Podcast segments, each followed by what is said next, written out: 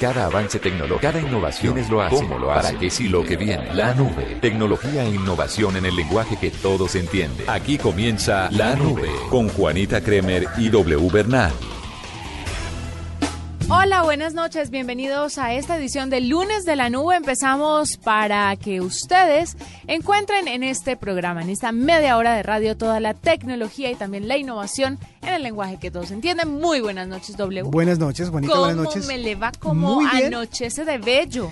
Sabe que, sabe que estamos eh, contentos con eh, el desempeño, pues Colombia entera, eh, con el desempeño de la selección en la pasada Copa América, que finalizó anoche, que fue tendencia durante toda, todo el domingo. Quiero hablarle sobre eso y hacerle un paréntesis. Sí, hágame paréntesis. Esta mañana me encontré un trino de Don Borges, creo que es, el arroba, y decía, dejémonos de pendejadas, dejemos de, dándonos de darnos pues palmaditas. Chile es un equipazo y Colombia perdió. Sí, pero perdió con el campeón. Esa es otra tendencia que también ha estado. Eso es un pajazo mental absurdo. Me acuerdo que mi mamá eh, también puso un post que fue tuvo éxito en Facebook. ¿Tu mamá? Sí. Mi mamá dijo: Ojalá todos los que aplauden el tercer lugar de la selección Colombia sean igual de benévolos con sus hijos cuando pierden el año. Ah, filosofía materna que funciona. Bueno, eh, y entre otras cosas, también la Copa América ha estado presente en las tendencias porque eh, el día, pues ayer, después de haber terminado el partido, después de que Argentina perdió el, eh, el, partido en penaltis y que ganó Chile la Copa Centenario, pues Leonel Messi renunció a la selección argentina. Dice que ya no va más. Y obviamente la tendencia es numeral no te vayas lío todo el día han estado tuiteando acerca de... ¿Pero por qué se va? ¿Porque no aguanta la frustración de perder? Digamos ¿O que... porque él quiere manejar el equipo a su manera y no, no... realmente es que nunca ha podido ganar nada con la selección argentina. ¿Y? Y obviamente es frustrante que el mejor jugador del mundo, cuando viste la camiseta de su selección, no puede ganar. Pero es una ridiculez porque está dando un ejemplo de tirar la toalla a los pues chiquitos que lo siguen. No sé qué tanto sea tirar la toalla después de cuatro finales, de las cuales tres han sido seguidas perdiendo. Independientemente de lo que pierda o de lo que gane. El tipo es un buen jugador, todos lo sabemos. Tiene un buen desempeño dentro de la selección, todos lo sabemos. Pero mire, le voy a decir una cosa, no solamente en el fútbol, en la vida, en cualquier trabajo, una estrella no hace un equipo. Sí, es cierto. Una persona exitosa necesita un pool de gente que la rodee, un grupo que lo saque adelante. Entonces, si Lionel Messi está solo y si el resto no le da la talla, no sé. Pero yo creo que es más allá, más allá de lo futbolístico, es la presión que tiene Messi en, en, eh, no sé, Ahí, hasta ahí no sé, pero más allá de lo futbolístico puede ser la presión que ejerce todo un país sobre él, porque no es solo la gente, los hinchas de argentinos, son los exfutbolistas argentinos como Maradona y toda la prensa argentina. La prensa le echa la culpa a él. Que se limpie el que sabemos con la prensa pues, argentina y con los exfutbolistas. Pero estamos hablando de un argentino que todo su país, eh, eh, o sea, le exige un resultado que no ha podido dar. Le exige, pero cuando quiere irse, entonces hay tendencias como no te vayas Leo Messi o Lío o lo que sea. Y además el, el, el, cuento con toda la historia que ha tenido Messi, porque obviamente él tiene la doble nacionalidad, él desde, los, desde los 11 años vive en España, él tiene la, la, nacionalidad española y tuvo la oportunidad de ponerse la camiseta de la selección de España. Y él la rechazó para defender la la Argentina y no ha podido ganar absolutamente nada con la camiseta Pero lo que le digo, es muy raro que el mejor jugador del mundo, el que le va también en Europa, no le vaya bien en Argentina. Entonces ahí el problema no es él, sino que de pronto el equipo entero está fallando en algo. Entonces no se le debe achacar porque se le achaca a una sola persona el resultado de 11 jugadores. Así es Argentina. Argentina no se acuerda de la selección del 86 que fue campeona, sino de Maradona que fue el campeón. Y de, resto no se acuerda de más. Pero bueno, la tendencia fue esa. Numeral no te vayas lío. Vamos a ver si después, con cabeza fría, con tranquilidad. Es que me da rabia. Sí, cambia un poco la actitud.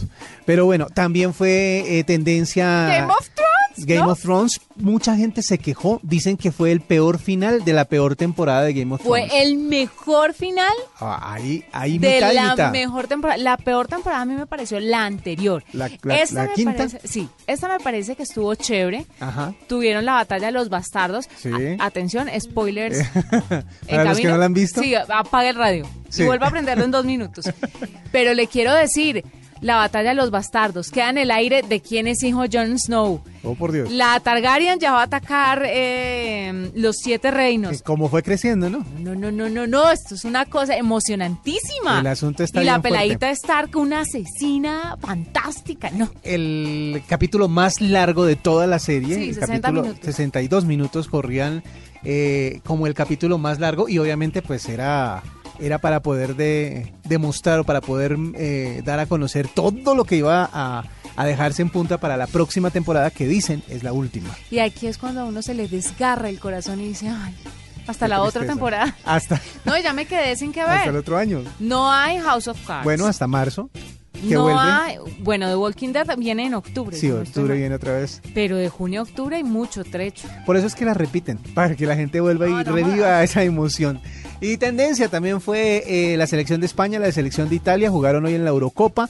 Eh, de Gea, el arquero de la selección española, que prácticamente salvó muchísimo de lo que pasó en el partido el día de hoy. Lo mismo pues jugadores como Iniesta, como Parolo, bueno, todo el día fueron eh, Parolo hay un jugador que juega en eh, Italia, que es Parolo, ah. y obviamente pues causa bastante eh, movimiento en redes sociales. Su Le nombre. para el corazón a todo el mundo. Claro, obviamente. Pero bueno, así se movieron las tendencias este fin de semana y este día lunes aquí en La Nube. Escuchas La Nube en Blue Radio. Arroba La Nube Blue. Arroba Blue Radio Com. Síguenos en Twitter y conéctate con la información de La Nube. Resulta que hay diferentes opciones para que la gente pueda ser atendida en casa cuando está enferma, ¿no? ¿Ah, ya sí? hay, sí, claro, usted no tiene la salud esa que llama y lo atienden en su casa, pues cuando no tienen que hacerle exámenes clínicos. Es cierto. Entonces, si usted tiene un dolor de estómago, una fiebre, de pronto usted llama y a domicilio, si tiene una eh, prepagada, van y lo visitan a su casa y le hacen el respectivo chequeo. Chequeo, es verdad. Pues resulta que ahora hay algo un poco más interesante. Es una aplicación, se llama Clean In, y la aplicación es de hospitalización y atención domiciliaria. Hospitalización. ¿Qué es lo que más me llama la atención? Eh, exactamente, ese es el nombre más, más rimbombante en medio de toda la frase. Pues mire, Carlos Jorge Rodríguez es ex viceministro de Protección Social y director de la Unidad Estratégica de Salud de Carvajal Tecnología y Servicios y nos va a contar un poquito sobre la aplicación, por eso lo tenemos a esta hora. Carlos, bienvenido a la nube. Juanita Wilson, muy buenas noches. Muchas gracias por la invitación. Bueno, es un placer tenerlo y cuéntenos un poquito, Clean In, ¿cómo va a funcionar? ¿Cómo es el tema de la hospitalización? Bueno, esto es muy interesante y muchas gracias por la pregunta, de verdad. La tendencia en el mundo es que los, digamos, los, los, los hospitales tienden a desocupar sus salas de urgencia, sobre todo para unos grupos de población mucho más vulnerables. Hablamos, por ejemplo, de personas eh, con enfermedades crónicas, mujeres embarazadas, menores de edad, que si van a las, a las salas de urgencias, pues corren el riesgo o un riesgo mayor que otras poblaciones, como pues, los adultos eh, normales, eh, de contraer enfermedades intrahospitalarias. Entonces, aparece ese tipo de soluciones que permite que pacientes que necesitan esa atención la puedan recibir en su casa, que es un ambiente mucho más controlado, con monitoreo eh, remoto desde el hospital a través de instrumentos y a través de aplicaciones como, como lo es Cleaning.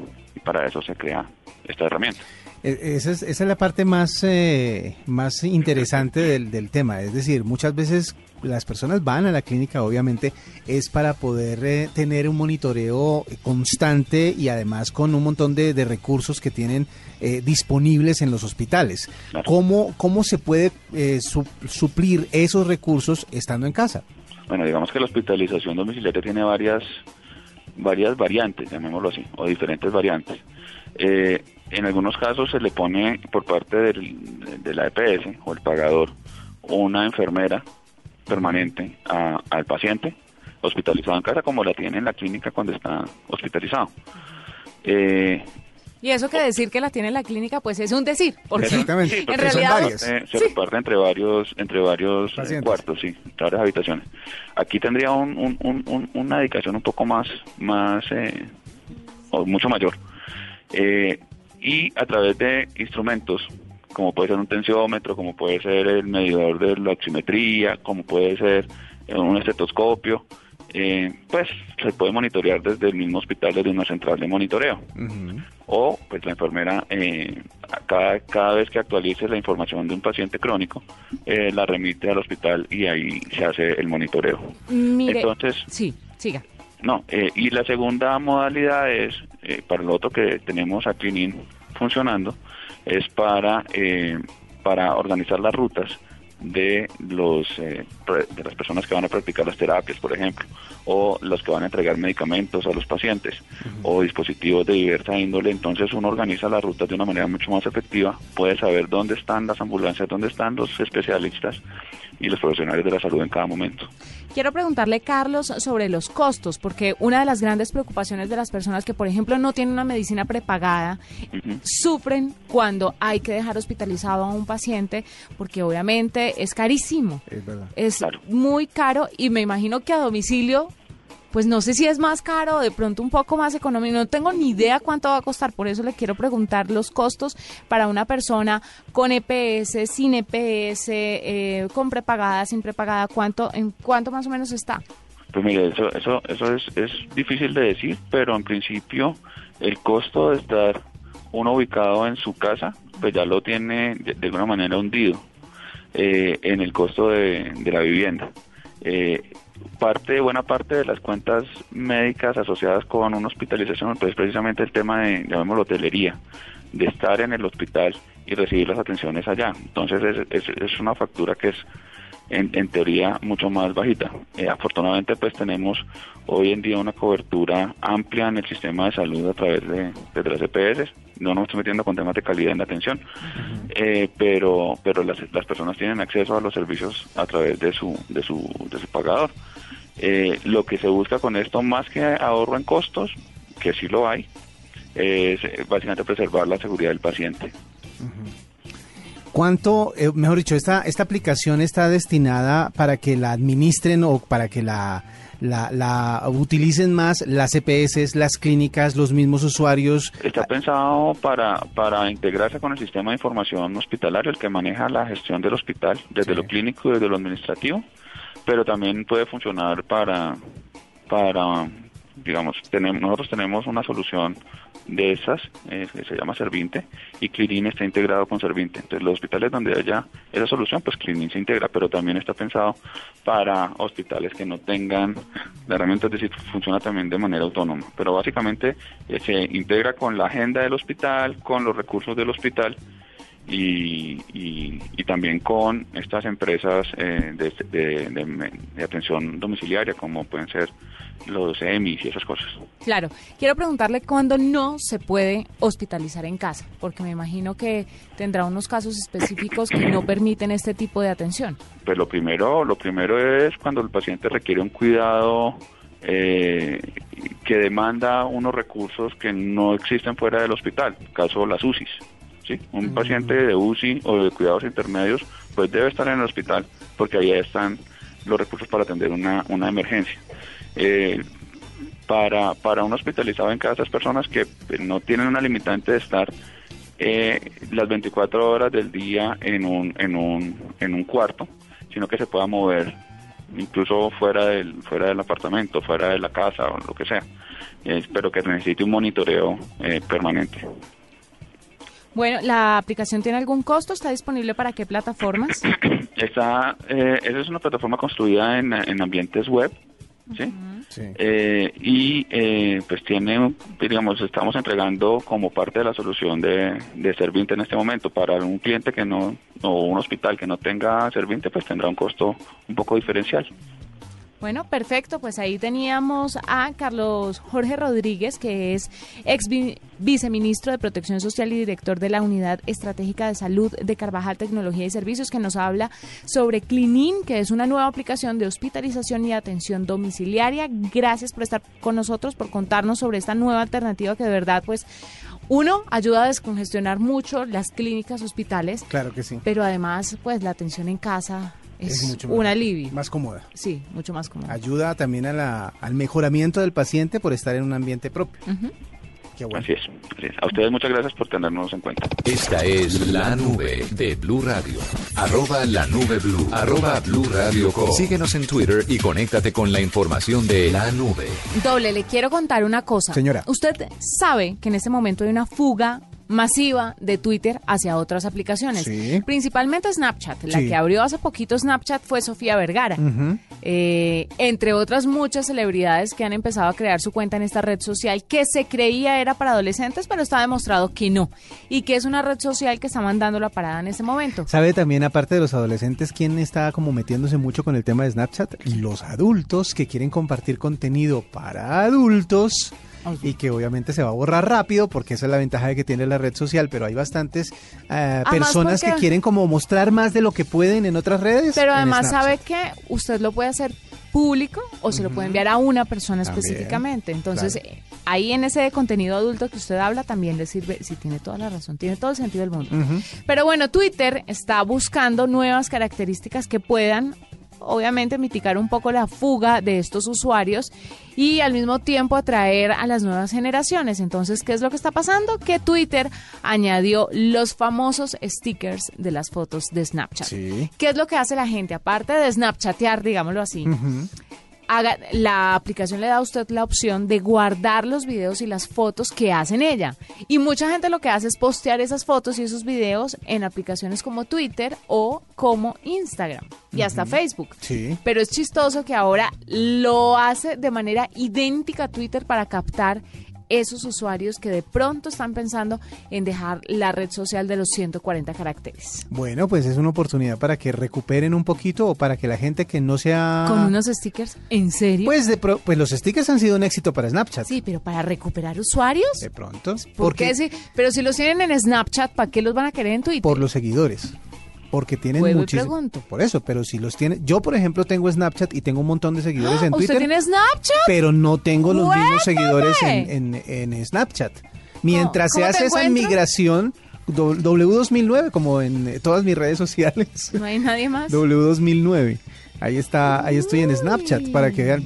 pero lo mismo, la cantidad de gente que está conmigo en Snapchat no es la misma que está en Twitter. Entonces un mensaje mío en Twitter tendría más eco, tiene más eco que en, en Snapchat por ahora. Por ahora, exactamente. decir exactamente, porque en Colombia, por ejemplo, es una red social que está empezando a coger fuerza y no tiene el, tiempo, ni el, bagaje, digamos, que tiene Twitter. Pero Dele un año. Esperemos a ver qué, qué sucede por ese lado, porque sí, la guerra entre esas dos redes sociales está bastante álgida. No, y, obviamente le están, guerra, le están invirtiendo mucha plata a Snapchat. Es el flotador que quiere coger Twitter porque es que ha hecho muchísimas cosas. Ajá. Los stickers, la ampliada de los caracteres, la transmisión en vivo en Periscope, a través de Periscope, que hacen una como un video en vivo. Ajá. Y obviamente... Que yo no he podido. Sí, no, pero sí, sí, sí, hay, sí hay manera. Lo que pasa es que obviamente en, el, en la cacería de usuarios, creo que el que está ganando la, competencia sigue siendo eh, Facebook.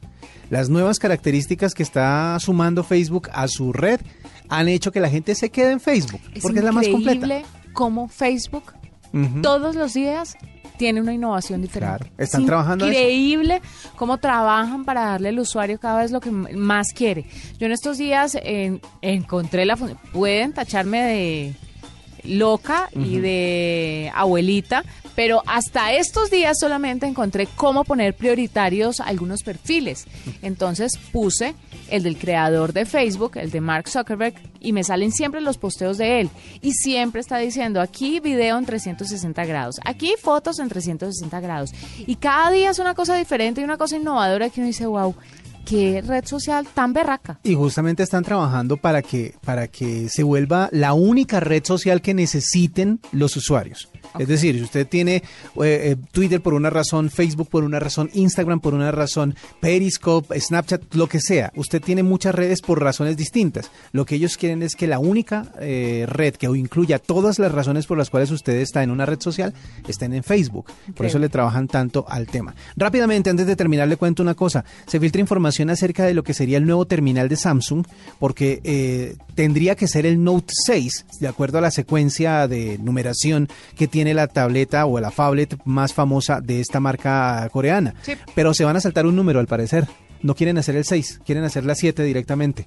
Todo para ah, homologarlo con el nuevo S7. O sea, como para mantener paralela la numeración de los dispositivos más eh, importantes. Entonces, el más alto en cuanto a dispositivos móviles tipo celular, por decirlo de alguna manera, es el S7. Pues ahora quieren que la phablet más popular sea la Note 7, se van a saltar el 6. Y al parecer va a tener muchas demandas eh, a futuro porque creo que tiene muchísimas cosas muy parecidas a, Apple, muy parecidas a los terminales de, de Apple, a los iPhone.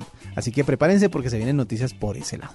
Escuchas la nube en Blue Radio. Arroba la nube Blue. Arroba Blue Radio Síguenos en Twitter y conéctate con la información de la nube. W, hace unos días estábamos hablando, bueno, en estos días que hemos tenido programa, han sido pocos por el tema del fútbol, eh, hablamos, ¿se acuerda que del zumbido eterno o de esas vibraciones fantasmas que tienen las personas que utilizan demasiado la tecnología, los que de pronto utilizan mucho el celular y a veces sienten que la mano le vibra porque tienen celular, pero no es así, o los que sienten que el celular timbra, etcétera?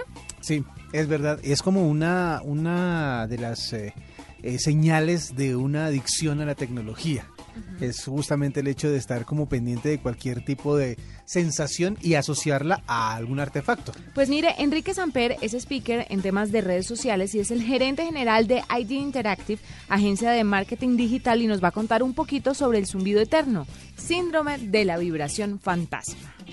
Vamos a ver de qué se trata. Enrique, bienvenido a la nube. Hola a todos, ¿cómo van? Muchas gracias, muy queridos. Bueno, ¿qué es esto del síndrome de la vibración fantasma? No sé si les pasa, pero es uno tiene el celular entre el bolsillo y siente que está vibrando. ¿no? Tú lo sacas y mira, y el celular no tiene ni una notificación, ni ha timbrado, ni absolutamente nada. O la gente que tiene un wearable, un reloj estos que se conectan con el celular, te pasa lo mismo. A eso nos referimos. Cuando uno piensa, estamos ya tan dependientes que piensa que el celular vibró o timbró o lo que sea, y no está pasando absolutamente nada. Eso es el síndrome de la vibración fantasma. Bueno, ¿y de dónde sale? O sea, ¿qué es lo que, en qué nivel de, no sé, por decirlo de alguna manera, enfermedad o adicción está una persona cuando empieza a sentir esto? Yo creo que debe haber niveles, de yo sí siento que es una, es una totalmente transversal. Yo no siento que, que haya mayores o menos. Probablemente la gente que usa los dispositivos, de hecho, le saca, siente que es de hecho, usted puede tener desactivadas las notificaciones de su teléfono y siente que le vibra de todas maneras, ¿no? Entonces yo creo que tiene que ver más con la cantidad que uno usa su, su celular que con alguna particularidad especial de alguna persona. Pero ¿será que esto puede llegar a un problema mental y puede llegar a, no sé, de pronto a conducir a la gente a un estado de depresión porque el celular no les suena, no les timbra o no, no tienen notificaciones nuevas? Yo sé que suena un poco extremo, pero recordemos que hay gente que se ha suicidado por temas mucho menores en redes sociales o a través de teléfonos móviles. ¿Usted cree que eso puede ser así de grave? Sí, obviamente estos son casos supremamente extremos, pero, pero yo creo que sí podemos llegar allá. Obviamente es que hoy en día somos demasiado dependientes del celular en general. Y entre, pensemos que entre más jóvenes, más dependientes. ¿no? Los jóvenes eh, adolescentes, el castigo mayor hoy es quitarles el celular. Yo sí creo que hay una dependencia y, y, seguramente podemos llegar a un tema depresivo. Creo que sí, es, es un caso extremo, pero que las hay, las hay completamente. Bueno, ¿y cómo se puede prevenir esto? ¿Hay algún tipo de límite en el uso de los aparatos electrónicos o eso no tiene nada que ver? No, yo creo que es una condición particular. Yo no creo que sea un, tema de prevención, eh, como que uno pudiera hacer una campaña o algo así. A mí, digamos, la parte que me preocupa un poco del tema es que termina uno perdiéndose un poco de la vida por andar pendiente de que le timbró en el celular. ¿no? Entonces uno anda más pendiente que, que hay en la pantalla de su celular. No sé si vieron el otro día un actor muy famoso, que se me olvida el nombre de Hollywood en este momento, iba caminando por Nueva York y era como estaba diciendo, la primera vez en mi vida que me pasa que nadie me ve. Voy caminando sin gafas oscuras y, y resulta que nadie me ve porque todo el mundo va conectado a su celular mirando para abajo. Entonces como ya, ya estamos llegando a un nivel mayor seguramente alguien le toma una foto y la pone en alguna red social y se dan cuenta de que pasó por el lado y nadie se dio cuenta en el momento en que lo hizo. Ah. Sí, si usted piensa, eh, si usted piensa en lo que le pasa con sus niños, por ejemplo, en lo que usted podría perder por andar pensando en su celular, eh, o si piensa, por ejemplo, en, en, en, en que nosotros nos movemos del mundo de las marcas, eh, el reto que tienen las marcas para tener una vibración relevante, llamémoslo así, una de esas que la gente efectivamente quiere ver y no pasa desapercibida. Entonces, eso presenta una cantidad de retos bien interesantes desde muchos ámbitos, psicológico, de negocios, de personal, social, muchas cosas que están bien interesantes.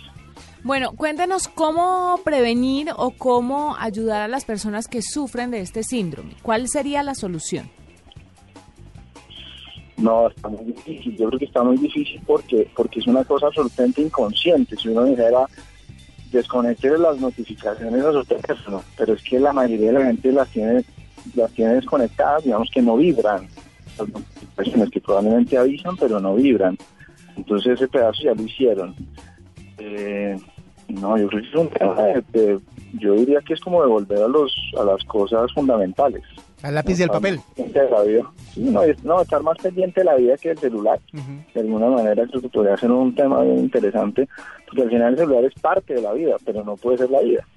Es que eh, lo decía porque muchas veces yo conozco algunas personas que decidieron cerrar Facebook, Twitter e Instagram justamente por la cantidad de tiempo que consumía en esa serie, en esas redes sociales. Mm, pero hay que ver cuánta gente de esa la volvió a abrir. Eh, hay, hay posibilidades de que este tipo de acciones por lo menos aminoren la sensación o del que ya la tiene, ya la tiene y ni modo.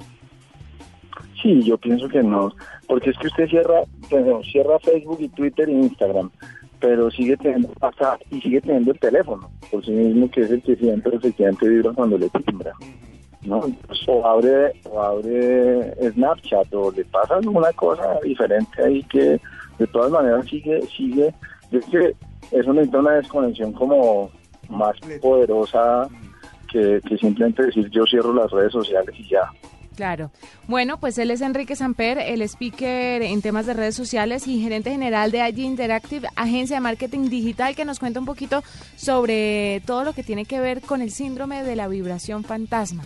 Trata entonces de conectarse con la vida real, por supuesto, no dejando atrás la tecnología, pero siendo consciente de que simplemente es un elemento que le va a ayudar a su vida, no es su vida. Intente hacer la mitad de llamadas que de mensajes. O sea, si usted es de los que se pasa hablando todo el tiempo por WhatsApp, intente llamar la mitad de las veces. A ver qué pasa. ¿Sabe qué pienso Conversar. ¿Sabe qué creo yo, W, que puede ser un buen ejercicio, sobre todo para la gente que se está poniendo adicta al celular?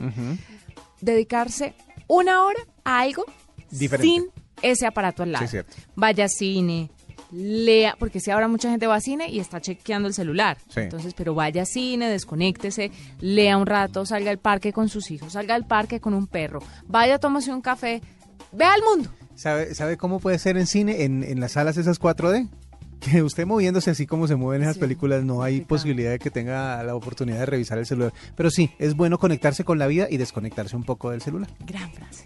Esta es la nube de Blue Radio. Arroba la nube blue. Arroba blue radio Síguenos en Twitter y conéctate con la información de la nube. Nos vamos, fue un placer acompañarlos con todo lo que usted debe saber sobre tecnología e innovación en el lenguaje que todos entienden. Mañana regresaremos después de las 9.30 de la noche para contarles más, para tenerlos actualizados, para que sigan pendientes de nosotros aquí en la nube. felices. La nube les dice. Chao. Hasta aquí la nube. Los avances en tecnología e innovación de las próximas horas estarán en nuestra próxima la nube, tecnología e innovación en el lenguaje que todos entienden. La nube por Blue Radio y bluradio.com. La nueva alternativa.